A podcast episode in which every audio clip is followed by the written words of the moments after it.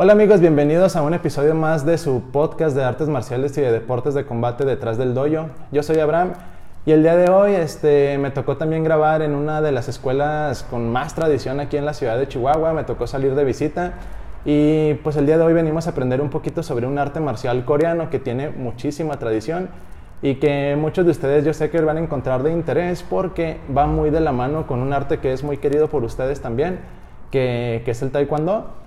Pero el día de hoy vamos a hablar de un arte marcial que es, como podríamos decir, su hermana mayor, ¿sí? Porque es un poquito más antiguo y pues tiene cosas muy similares en cuanto a historia, pero aquí el maestro nos va a, a compartir mejor. Me encuentro desde la escuela de Tang Sodo Alfa, aquí en la ciudad de Chihuahua, y me encuentro acompañado también del Sabonim Luis Alfonso García. Gracias. Maestro, bienvenido, muchísimas gracias por haber querido participar en el podcast. Muy bien, muchas gracias. Me siento satisfecho de que me hayas hecho esta entrevista. Me siento afortunado. Sí, te agradezco mucho. Vamos a platicar estos breves minutos de Tang Sudo, de mi historia, de la historia de Tang Sudo y lo que se ha significado el Tang Sudo aquí en esta sociedad y lo que pretendemos hacer con el entrenamiento y con nuestra vida futura dentro de las artes marciales. Así es. Eh, Sabonim, eh, una cosa que yo creo que sería muy padre como para empezar con el episodio es el Tang Sodo es un arte marcial coreano que tiene muchísima tradición, pero que a lo mejor mucha gente no lo conoce tanto, porque es un arte marcial de las que mm, hay menos escuelas aquí en la ciudad. No sé si puede usted ampliar la manera de, no sé, como de platicar de qué se trata, cuáles son como sus características principales, a lo mejor un poquito sobre sus orígenes, para que la gente se dé una idea de, de qué es. Bueno, el Tang Sudo surgió en Corea hace aproximadamente 2000 años, más o menos, se entrenaba el arte marcial allá en Corea. Como Corea es un país chiquito, no quiere decir que, que, este, que no tenga mucho, este, mucha cultura, es un país muy rico en cultura. Claro. Pero hubo mucho intercambio cultural entre Japón, China y Corea. Entonces los coreanos desarrollaron el arte marcial que en aquel entonces se llamaba Subak-do, eh, Tansu, Mudo Kwan y se fue organizando, organizando. En la Segunda Guerra Mundial, este, los japoneses invadieron un poco de Corea y no dejaban que el arte marcial se entrenara, no se dejaba Claro. el arte marcial y, y- y los maestros que estaban entrenaban a escondidas. Se iban a los montes altos donde los soldados japoneses no, no podían este, subir o invadir y ahí entrenaban tan sudo a escondidas. Este arte marcial, este, cuando la Segunda Guerra Mundial terminó, empezaron a surgir maestros. Había un gran maestro, que el que más conocido que tenemos, se, se llamaba Wang Ki. Y ya más o menos ahí en el 55, 65, él organizó la Asociación Coreana de Subak-do Mudo Kwan. Ok. ¿sí? Y de ahí nació también el taekwondo. Taekwondo este resurgió de esa forma. El gobierno coreano eh, puso este como, como arte marcial el taekwondo Mudo Kwan. Pero en esa fecha pues se separaron lo que era el Tang Sudo y el, y el taekwondo. taekwondo. Así es. Sí, de hecho, eh, tengo entendido más o menos que en ese tiempo donde lo- estuvo la ocupación japonesa, hubo dos artes marciales que fueron como de gran influencia tanto para el Tang Sudo como para el Taekwondo, que eran el Taekyon y el Subak. Eh, y aparte, también mucho de la, de la ocupación japonesa dio como resultado que muchos coreanos aprendieron el karate Shotokan. De hecho, hay gente que considera que el Shotokan es como el padre de muchas de las artes marciales coreanas. Y ya de ahí, pues, este, que el Tang Sudo y el Taekwondo tengan tanta influencia, ¿no? Sí, es que te digo, como el país de Corea es un país pequeño, estuvo sometido por Japón o mucha cultura de China. Claro. Entonces, viajaban constantemente los mercaderes de China a Japón, de Japón a Corea, de Corea a China. Claro. Y intercambiaban mucho la cultura. Incluso este arte marcial Tang Sudo tiene raíces lo que es japonesas y de Kung Fu. Mucho Kung Fu, lo que pasa es que el Tang Sudo es sólido. La herencia de Japón, los golpes son sólidos. Ok. El Kung Fu son movimientos un poquito suaves, no quiere decir que los golpes no sean fuertes, son fuertes los golpes que de no Kung duelan, Fu. ¿no? Que no duelan, eh, sí duelen, pero los movimientos de nuestras formas, que nosotros le decimos Hyun, conocidas en Japón como katas, este, son muy semejantes a las katas que maneja el Karate Do y el Shotokan. Ok. Inclusive cuando el gran maestro Chin vivía, él tenía mucha relación con maestros japoneses de, o- de- de ese estilo y intercambiaban formas, intercambiaban conocimiento, porque este, el gran maestro Shin este, quería su arte marcial puro, pero también quería que los demás maestros conocieran que era el, el Tang Sudo. Claro, sí. ¿sí? como una manera de preservar, por así decirlo, su tradición, ¿no? Como dar su aportación al mundo de las artes marciales. Sabonim, eh, una cosa que a mí me interesa mucho saber, porque en, en mi caso yo le contaba, pues yo soy practicante de, de taekwondo, ¿no? Eh, ¿Cuál es como que la diferencia del Tang Soo Do y el taekwondo? O sea, ¿por qué, si, si, la, si la historia está como tan de la mano, por qué no se fusionaron, por así decirlo? O sea, ¿por qué el Tang Soo Do mant- mantuvo como que una, un aspecto como que un poquito más tradicional? Y, y el taekwondo pues sí evolucionó, ¿no? Entonces, ¿cuál sería como la diferencia principal, las características que lo, pues ahora sí que lo diferencian del que lo taekwondo? diferencian. Bueno, Ujú. la primera característica fue que el gobierno coreano, él quiso sacar el taekwondo de Corea y, y, eh, incrementarlo en los Juegos Olímpicos. Ok. ¿sí? Entonces, muchos coreanos pues querían su tradición, querían seguir este, su arte marcial, que fuera un arte marcial. Nuestro o, o nuestra meta no es ganar trofeos, Ok. ¿sí? Nuestra meta es mejor aquí y mejor aquí en los sentimientos, mejores personas. Es lo principal que nosotros buscamos. El- las competencias sí van de la mano del Tang Sudo, Ok. pero es una parte más pequeña. Nosotros pretendemos que el arte marcial de Tang Soo Do siga siendo un arte marcial. No conozco mucho de Taekwondo porque este, hay muchas asociaciones. ¿m? Entonces, cada asociación maneja sus propias reglas. Aquí nosotros las técnicas que, que nosotros proporcionamos, que nosotros enseñamos, son las mismas de hace 100, 200 años. Ok. O sea, tienen la misma filosofía, entrenar para ser mejor espiritualmente, mentalmente y físicamente. ¿sí? Ok. El taekwondo este, lo manejan ah, como un deporte.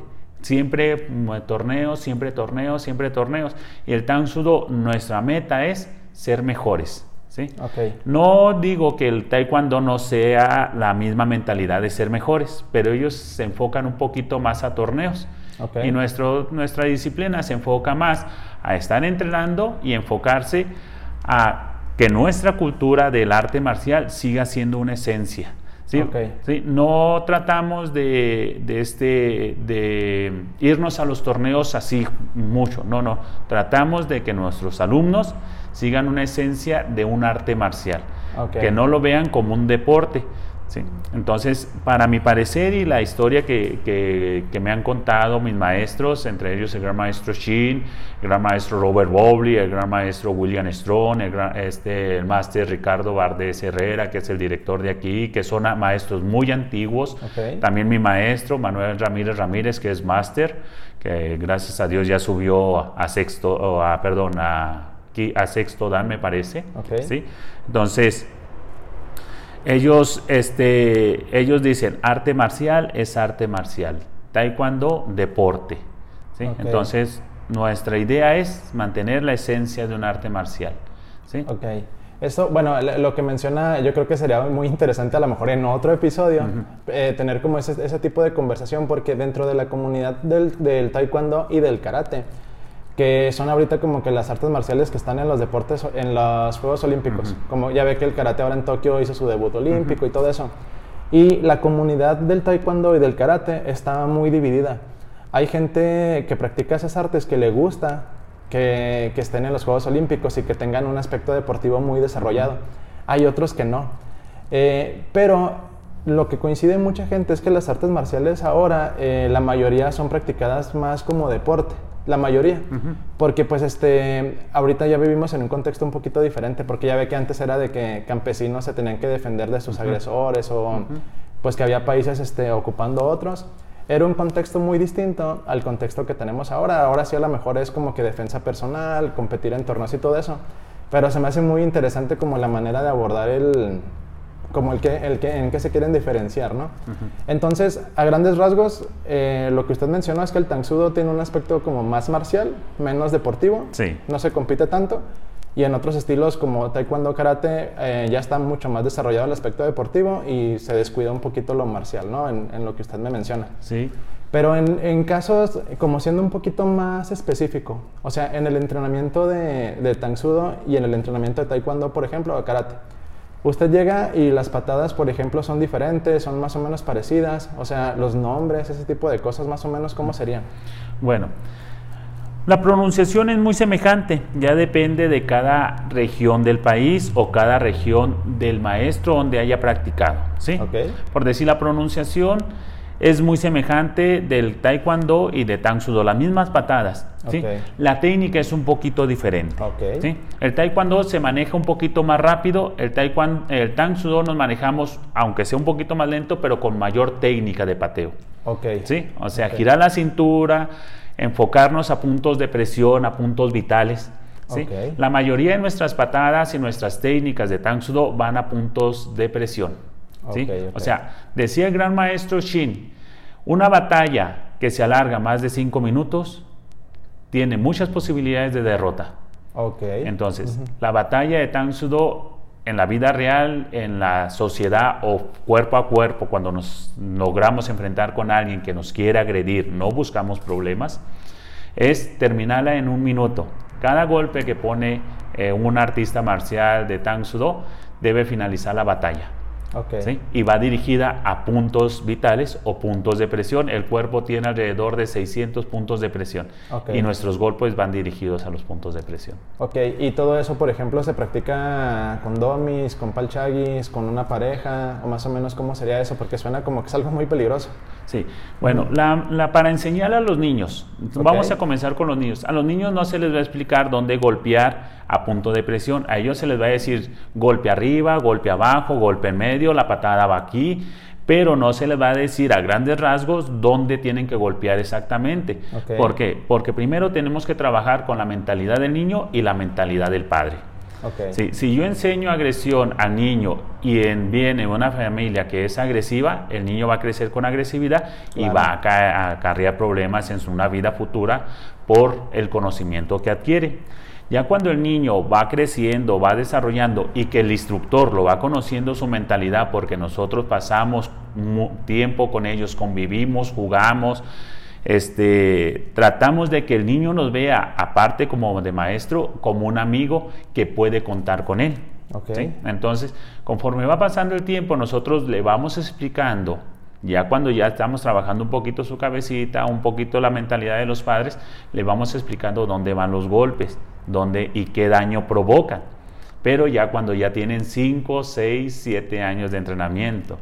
¿sí? No podemos decirle al niño pegue aquí y ya. No, no. Sí, todavía no tiene la madurez, ¿no? A los adultos es muy semejante también. Incluso en mi persona, yo veo adultos que vienen con la mentalidad de agredir. Yo les digo, si usted quiere entrenar Tang Sudo, cambie su mentalidad. Si no, puede buscar otra escuela. ¿Por qué? Claro. Porque mi enfoque es crear personas, no crear guerreros que vayan a hacer un daño a la sociedad. Así es. Sí, que de hecho es como la finalidad este, de, de la mayoría de las artes marciales, ¿no? Formar mejores personas. Como usted lo mencionaba al principio, no es que busquemos eh, tener medallas o trofeos o, o un diploma que diga que soy el mejor en el torneo, el que metí más puntos, sino pues a lo mejor tener un poquito más de dominio sobre mis, mis emociones, tener un poquito más de carácter, todo ese tipo de cosas que las artes marciales buscan. Entonces aquí en el Tang Sudo seguro también lo van a encontrar. Eh, suena muy interesante, Sabonim. Eh, estoy viendo aquí en Sudoyan que tiene también algunas armas. Eh, no sé si sea parte del Tang Sudo el entrenamiento con armas, porque veo algunas este, como espadas japonesas, katanas, y veo varas, eh, bo, le llaman, me imagino, el bo, que es el, como el palo, por así decirlo, Ujú. que la gente lo sepa. No sé si sea parte del entrenamiento, si los hyongs, como mencionaba, que se llamaban las formas, tengan movimiento con armas o cómo es eso. Ok. El Tang Sudo en sus inicios, el única arma permitida era el bom, la varita. ¿sí? Ok. Y eso la dejaban para las personas que andaban cultivando. Ellos tenían la forma de defenderse con la vara. En sus inicios el Tang Sudo, estamos hablando de hace 100, 200 años, las únicas personas que dejaban entrenar Tang Sudo eran personas militares o personas que tenían dinero. Los campesinos no tenían permitido entrenar artes marciales. No sé por qué no los dejaban, pero las únicas personas permitidas eran las personas con dinero o influencia social. Los campesinos aprendieron a defenderse con la vara. Y el Tang Sudo es movimientos de cuerpo a cuerpo, movimientos marciales de manos y pies, barridas, golpes, técnicas y la vara. Después ya cuando el gran maestro Shin tomó la batuta de, de la Asociación Mundial de Tang Sudo allá el 8, 9 y 10 de noviembre de 1982, él empezó este, que teníamos que desarrollarnos un poquito más dentro de las armas, dentro de las artes marciales con armas. Ok. ¿sí? Entonces, como te digo, había mucha cultura de Japón a, a Corea. Entonces, el maestro Shin platicó con otros maestros y adoptamos lo que es el sable, los chacos y el cuchillo. Ok. Pero eso no es Tang Sudo, es un intercambio de cultura. Es como cuando tú vas. A, a, digamos, a Bolivia, a Perú. Muchas de esa cultura tú traes y adoptas una cultura. Vamos a hablar, digamos, palabras. Nuestro español es muy extenso, pero muchas de nuestras palabras vienen del náhuatl.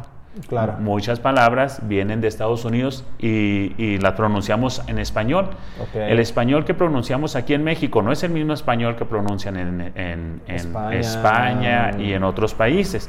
Entonces el gran maestro Shin dice, dijo en aquel entonces, tenemos que desarrollar un poquito lo que es el movimiento de las armas.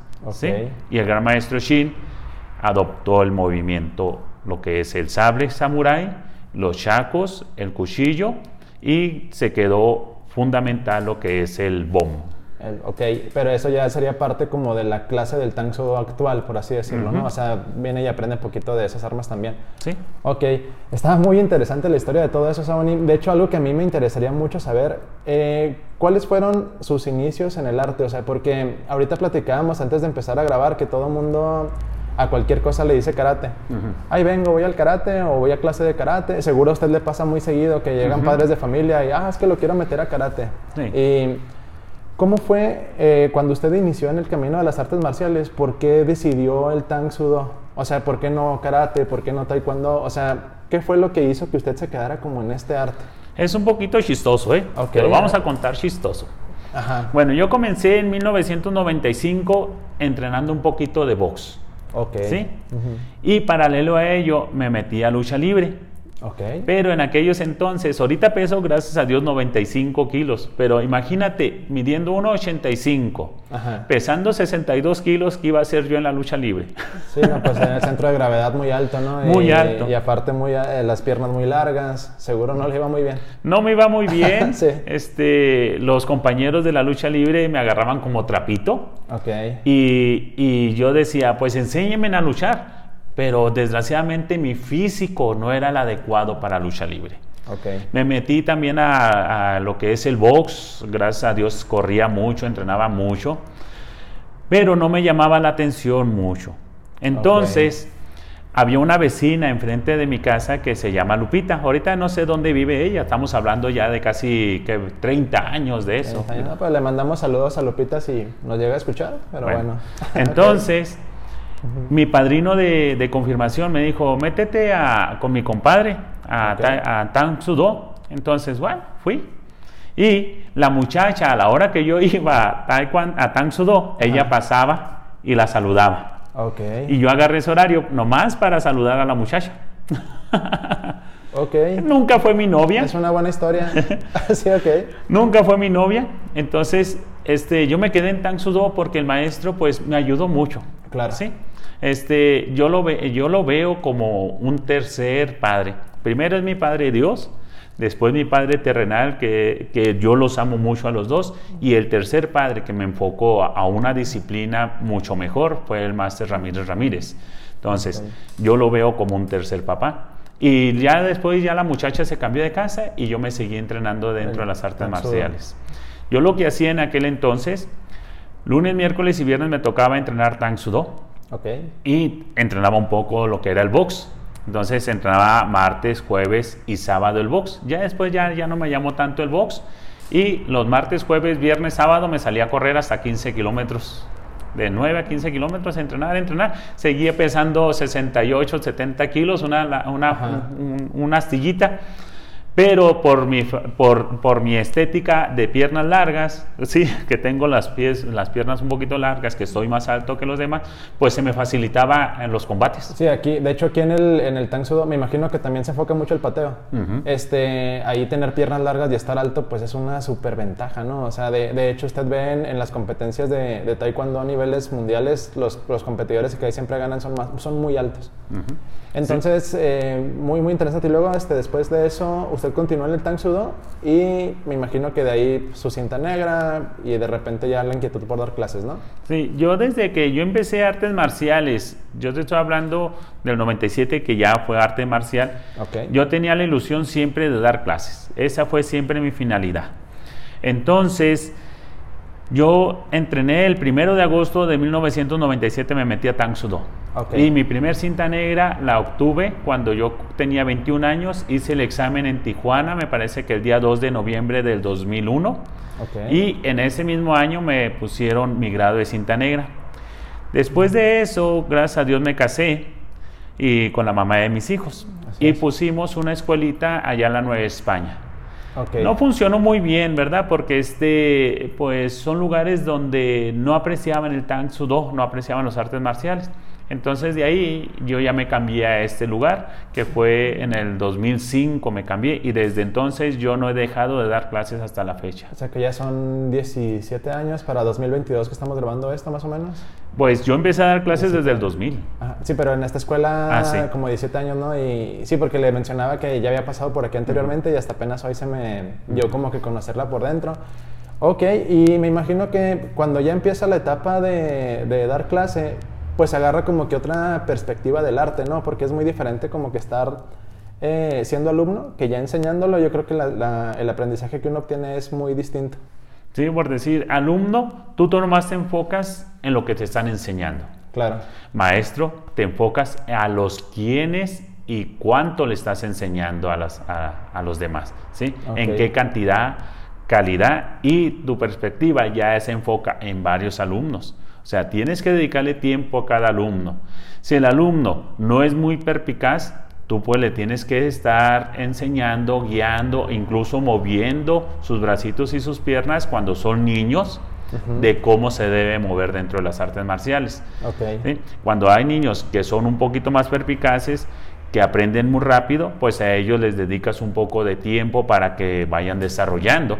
Y, y estar tu enfoque Primero, tu enfoque debe ser la seguridad, tanto fuera como dentro del doyal. Si el niño hay una impercancia afuera, tú debes estar viendo hacia afuera también y para cuidar la integridad de los alumnos. Entonces, tu enfoque no nomás es, es centrado a los alumnos, tu enfoque es alrededor del alumno. ¿sí? Claro. Todo lo que hay este, te tienes que enfocar para proteger la integridad tanto de los alumnos como de los padres. Ahorita vivimos en una sociedad, desgraciadamente, que estamos perdiendo valores, donde las personas este, se enfocan más en lo material, se enfocan más en el poder físico, en el poder este, emocional, espiritual, todo lo que lleva poder. Y nos estamos olvidando de que las personas primero nos tenemos que ser humildes, tenemos que ser responsables, tenemos que poner el ejemplo de cómo llevar una vida más sana. ¿sí?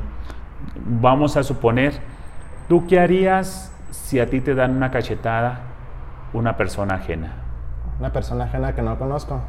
pues muy probablemente sí se hace una respuesta, ¿no? Como que a lo mejor alejarme primero de, oye, ¿qué onda? ¿Qué pasó? Pero si ya viene una segunda agresión, pues yo creo que ahí sí ya te pues tiene que defenderse, ¿Sí? yo pienso. Entonces, cuando es una agresión física, tienes todo el derecho de defenderte. claro. ¿sí? Porque es tu integridad, tienes un respaldo, tú tienes que ver por tu familia. Claro. Sí, pero si es un, digamos, primero te dan una cachetada, se va. Te olvidas, lo vuelves a ver. ¿Tú qué harías? ¿Yo qué haría? No, pues, no me vengaría. Eso sería yo sé, perfecto qué no haría. Eh, no sé, tal vez, oye, ¿qué pasó aquella vez? No sé. Sí, esa es la mentalidad que tenemos que tener nosotros. Okay. Cuando nos agreden a alguien, que ya es, ah, que va con la integridad de mi familia, de mis alumnos o de la sociedad, entonces sí nos podemos defender, claro, pero en defensa propia, pero no andar buscando la venganza. ¿sí? Al contrario, si una persona nos agrede física, mental o como tú quieras la agresión y se olvida, yo le voy a tender la mano para que él vea que yo busco una mejor sociedad para todos. Si aquella persona no la quiere, no, no quiere mi apoyo, yo me alejo y ya no regreso. Pero la mentalidad de nosotros dentro de las artes marciales y de la sociedad en común debe ser a convivir, a trabajar en equipo. Y en las artes marciales es lo mismo, convivir y trabajar en equipo. Si tu alumno, uno ganó y el otro no ganó, los dos son valiosos. Claro. ¿sí? Si tu maestro, yo en este caso me equivoco porque soy ser humano, tu alumno debe de comprender que eres ser humano y te puedes equivocar. Así es. Pero no te deben de ver como siempre perfecto. Claro. Entonces, tu integridad debe valer. La decisión que tomes deben de ser las más correctas para que tu alumno te tenga una imagen de maestro y de amigo. Que pueda confiar en ti en algunas cosas para que tú le ayudes a resolver esas situaciones de problemas. No debes de ser cerrado porque los alumnos confían en ti. Claro. Sí, como usted lo mencionaba, muchas veces tenemos, los, los que dedicamos a dar clases de artes marciales tenemos una especie como de imagen muy paternal ante ellos, ¿no? y somos un apoyo que a lo mejor es un complemento a lo que ellos tienen en casa. Entonces yo creo que yo coincido mucho en lo que usted dice, que el rol de, del maestro es demasiado importante en la vida de un alumno, porque pues es un modelo a seguir, es una persona que, que el alumno admira y de cierta manera pues un este pues algo en lo que él aspira como hacer, ¿no? Pues es el, yo soy cinta blanca, él es negra, quiero llegar a donde está él, quiero recorrer como el camino que él ya, ya cruzó. Este, Sabonin, haciéndolo como un poquito más eh, conciso para la gente que nos está escuchando, aquí en el podcast la mayoría de las personas que nos escuchan son personas más o menos de entre 25 y 36 años. Es más o menos el, la, la, mayoría de las personas que escuchan. Si una persona quisiera empezar a entrenar Tang Sudo, más o menos cómo es una clase, cómo será el inicio, eh, hay cintas de colores, me imagino más o menos cuánto tiempo lleva a subir de, una cinta a otra, hay algún examen, ¿Cómo es ese camino de llegar de cinta blanca en Tang Sudo a la cinta negra? Ok, primero tienes que tener decisión, ¿sí? De aprender. Primero debes de acercarte a una escuela a la que te llame más la atención, pero siempre, antes de tomar una decisión dentro de las artes marciales, te debes de fijar quién es el que te está enseñando. Ok. ¿Sí? Conoce un poquito de su vida, conoce un poquito de lo que él es. Porque yo para ganarme la mensualidad, que es un poquito accesible aquí, no es muy alta, el alumno tiene primero que conocerme porque el conocimiento que yo le voy a dar va a ser el adecuado. ¿sí? Entonces imagínate yo aquí dando clases, drogado, este, alcoholizado o en una situación que no es favorable dentro de un arte marcial, no es adecuado al maestro. Entonces el alumno primero tiene que fijarse en qué circunstancias encuentra la escuela y el maestro. Ya después de que pase ese proceso, el alumno puede desarrollar un arte marcial. A veces nuestro físico no es el adecuado, como yo platicaba ahorita lo que es la lucha libre, no es el adecuado, pero tu decisión va a ser la acertada. Si tú quieres entrenar un arte marcial, dedícate a entrenar un arte marcial. Poco a poco vas a ir desarrollándola. Hay personas que nacen con habilidades, hay personas que no nacen con habilidades, pero el trabajo debe ser enfocado para ser mejor primero.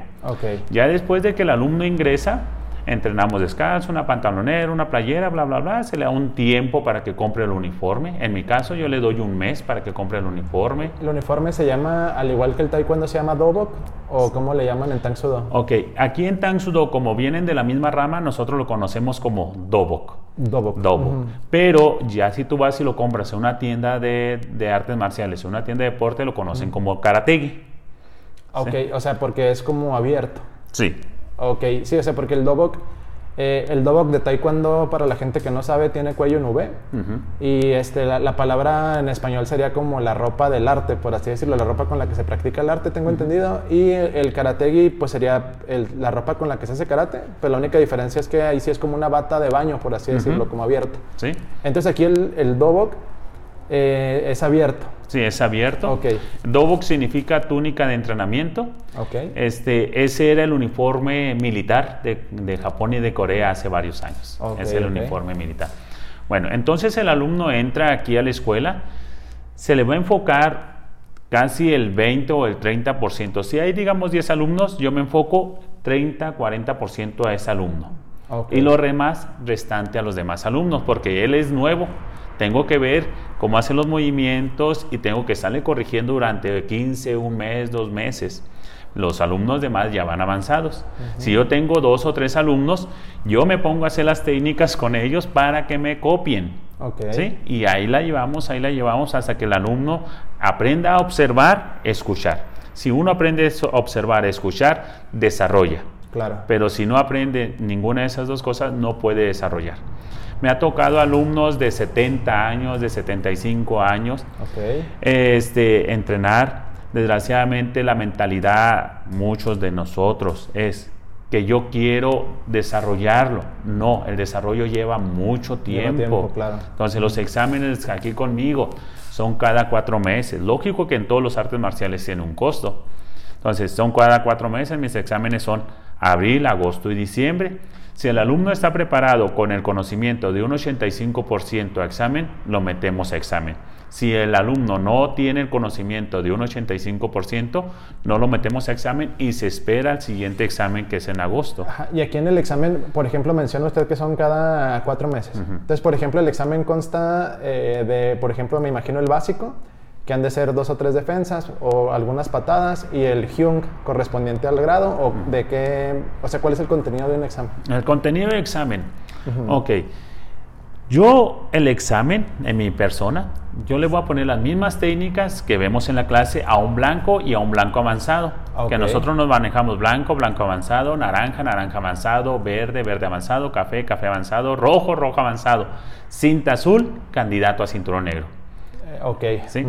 Entonces, en los primeros grados le ponemos lo que viene normalmente en una clase, ¿sí? pero ya en los grados más avanzados ya no se la ven tan fácil. Claro. Empiezan combinaciones diferentes, ya no se les da el ejemplo, se le dicen los comandos mezclados, por decir, vamos a suponer en los grados principiantes, que son blanco y blanco avanzado, se les dice Hadan Maki Shundan Kongyo y se le pone el ejemplo al, al alumno.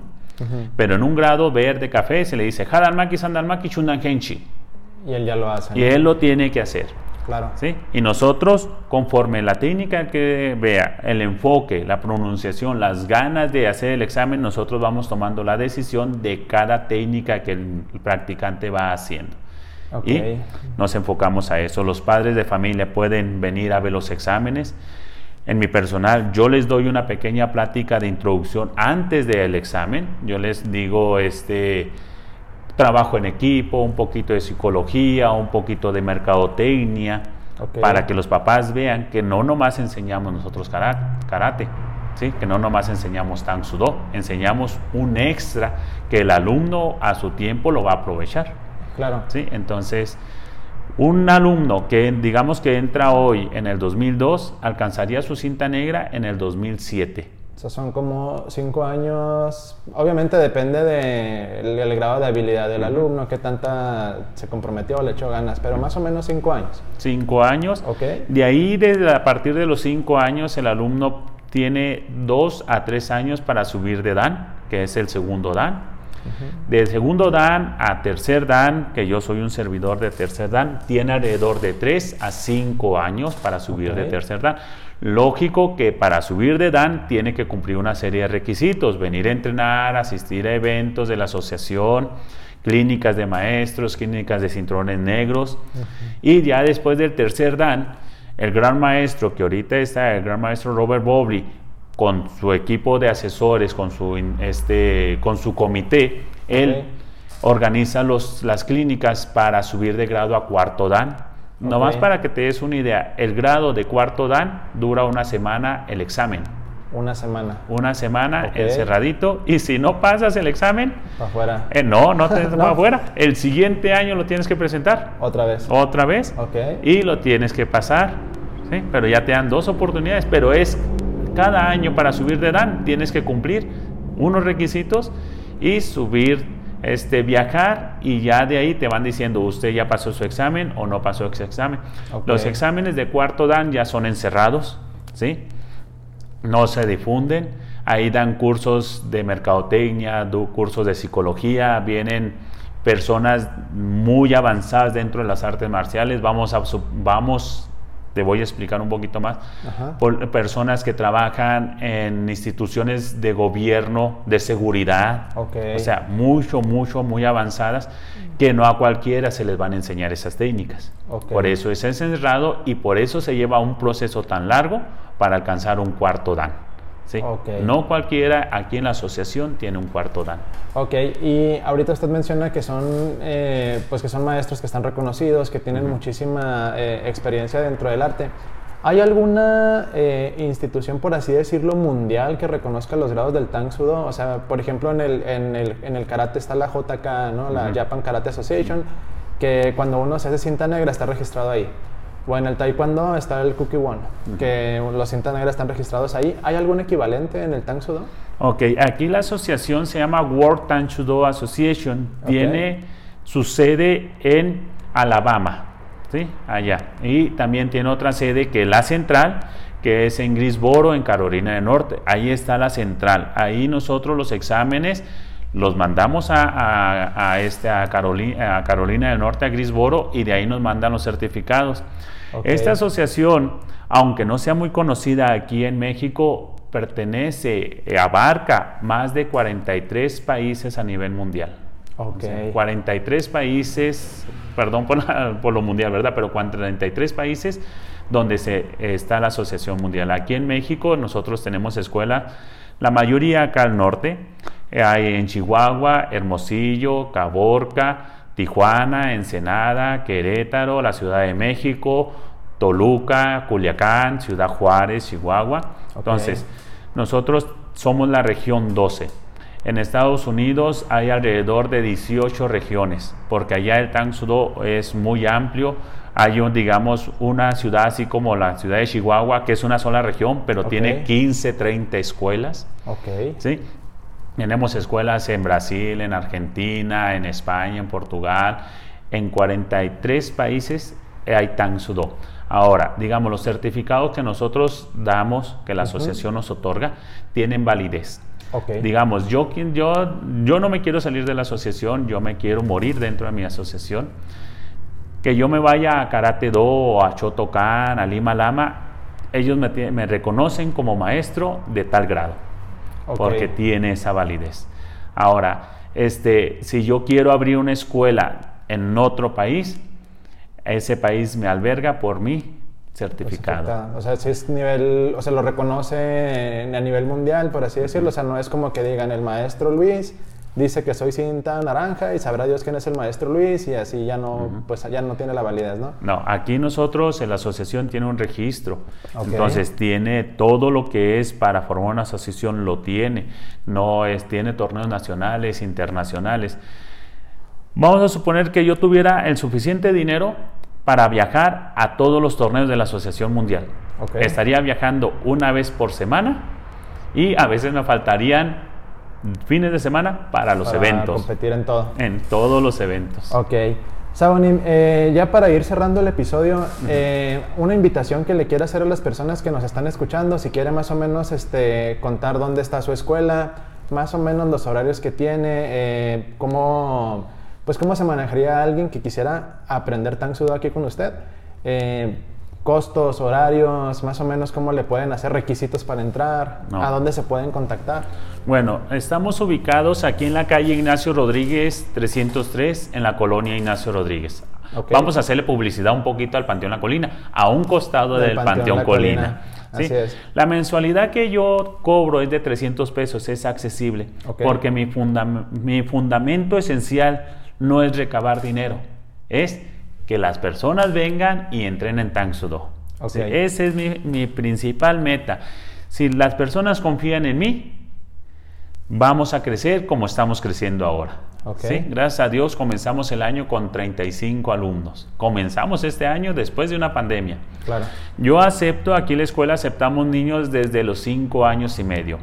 Y al niño desde 5 años y medio se le va a exigir y se le va a enseñar como si tuviera 20, 30 años, igual. Pero con diferente, digamos, enfoque de la, del arte marcial. Claro. ¿Sí? A lo mejor un poquito menos de rigor, pero con la misma disciplina. Claro. Yo al finalizar la clase de algunos alumnos, aparte que soy estricto en el entrenamiento, al final agarro 5 o 10 minutos para que los niños convivan conmigo, jugar a la tralla, los congelados, brincar. Claro. Ya con los adultos, pues ahí soy un poquito más rígido. Tengo horarios lunes, miércoles y viernes de 6 a 7 de la tarde, de 7.15 a 8.15 y de 8 y media a 9 y media. Martes, jueves, de 5 a 6, de 6.15 a 7.15 y de 8 a 9. Las primeras dos clases son para niños y niños menores de 13 años. Las clases ya que son un poquito más noche, esos son enfocados a niños de 14, 15 y 6 y años más, que tengan más años, porque de esa edad a veces salen de la secundaria, del bachilleres en la tarde y tienen chance de venir en ese horario. O los de trabajar los adultos, ¿no? Sí, en los adultos. Y los horarios de tempranos son niños que van a la escuela, que salen a las 6 de la tarde o que van incluso ellos en la mañana. Okay. El uniforme que yo manejo ahorita, el costo es de 400 pesos. No este, e, es el costo que yo manejo para el uniforme, igual el equipo, muy semejante el precio. Te digo, mi finalidad no es cobrar demasiado, mi finalidad es aprender, aprender. sobre el arte. Así es, entonces yo nada más agregarle un poquito a la publicidad de su escuela, Sabonim. Yo, la manera que tuve de contactarlo, yo pasé por aquí, vi el teléfono, pero si ustedes le ponen en su teléfono o en la computadora Tangsodo Chihuahua, aparece ahí en Google, viene la dirección viene el teléfono aquí del maestro y ya él este, responde de manera muy amable, así como me respondió a mí para este episodio del podcast. Él ya les, les puede resolver todas las dudas que ustedes tengan, alguna inquietud, ya me dicen, oiga, este Sabonim, eh, tengo un niño de tal edad o yo tengo tantos años, ¿a qué horario puedo ir? Y ya este, vienen aquí a la escuela. La escuela está súper padre, la verdad yo nunca había entrado. Ustedes eh, cuando llega van a ver aquí una oficina, están los este, certificados del maestro están los trofeos y las medallas donde él ha competido, ya está aquí el área donde estamos grabando, que es el área de entrenamiento con sus espejos, que los espejos mucha gente los, los como que los da por hecho, pero ayudan muchísimo a la hora de corregir los básicos. Mucha gente no, no, sabe por qué son los espejos o nada más, ah, hay espejos y lo ve como poca cosa, pero es algo importantísimo. Entonces, eh, si ustedes quieren aprender Tang Sudo, que como ya nos este, platicó el Sabon, es un arte marcial lleno de tradición y que tiene cosas este, exageradamente interesantes, ahorita con lo que me, me platicó el, el realmente me estoy eh, planteando a lo mejor venir a un par de clases y aprender. Eh, contáctense, anímense a darse la vuelta y este, les garantizo que no se van a arrepentir. Yo creo que se van a llevar este, lecciones muy valiosas, como usted menciona, no solamente como de pues de aprender a pegar o golpear, sino también pues de la vida misma, ¿no? Sí, sí me pueden contactar al teléfono 614-155-0789, ese es mi WhatsApp y también es mi línea de teléfono. Este, me pueden encontrar aquí en la escuela a partir de las 5 de la tarde, yo me encuentro ya listo para dar clases. Ah, también pueden encontrar mi página en Facebook, se llama Tang Sudo Alpha o Tang Sudo Chihuahua, también lo pueden contactar. Este, yo estoy a sus órdenes, lo que ustedes necesitan y yo les pueda ayudar, con gusto les voy a ayudar este, en cualquier este, situación de la vida. ¿sí? Este, si necesitan un apoyo, si necesitan una plática, si necesitan algo que yo esté en mis manos ayudarles, con gusto yo los guío o les, digo dónde dirigirse para que le puedan ayudar. Si su intención es entrenar artes marciales, busquen su mejor opción. Yo no digo que vengan aquí ni que vayan con perenganito. Decía el gran maestro Shin en vida, el arte marcial no hay una mejor en específica. El arte marcial es la que usted aprenda a desarrollar con el entusiasmo y las ganas para poder crear. ¿sí? Arte, algo agradable a los ojos, marcial, a través que se enfoca de las manos y pies. Eso es un arte marcial. ¿sí? todo es arte siempre y cuando sea apreciado por las personas adecuadas. Así es. Sabonim, le agradezco mucho, no sabe que se haya dado el tiempo de grabar este episodio conmigo. La verdad, este, el Tang Soo era un arte marcial del cual yo tenía muchas ganas de aprender. Por lo que le comentaba al principio de que pues yo soy practicante de taekwondo y, y, era como que el arte marcial hermana del arte marcial que yo hago. Entonces como que se me hacía muy padre el saber un poquito más sobre el origen, de las diferencias. Este, se me hace muy padre el mensaje que vino a darle a la comunidad. Yo creo que es algo muy valioso que nos vamos a llevar todo y este, le agradezco que que abra su, doyan para que las personas quieran aprender sobre este bonito arte. Y les agradezco también a ustedes, los que están escuchando este episodio del podcast. Eh, yo sé que eh, las cosas a veces son un poquito complicadas a la hora de, de, entrenar artes marciales, sobre todo en estos tiempos, porque no todos se sienten como tan seguros todavía de salir. Si se sienten eh, cómodos, vengan aquí al doyan del maestro. La verdad tiene todas las medidas este, ahora con las que se requieren para poder entrenar sus hijos y ustedes van a estar muchísimo, muy seguros a la hora de practicar este arte y eh, les garantizo que va a ser algo que va, va, a aportar muchas cosas buenas en su vida. Entonces, Sabonim, le agradezco nuevamente por haber este, compartido este espacio aquí conmigo y a ustedes por haberme escuchado. Eh, les garantizo que la siguiente, la siguiente semana voy a tener un episodio igual de interesante de como fue este. Y pues para seguir aprendiendo todo sobre las artes marciales que nos gustan tanto, sobre todo aquí en la ciudad de Chihuahua. Entonces, Muchas gracias por habernos escuchado. Esto fue Detrás del Doyo. Yo soy Abraham. Por esta ocasión me despido y nos vemos la siguiente semana. Gracias, Abraham. Hasta luego. Con más unidad, así se despide.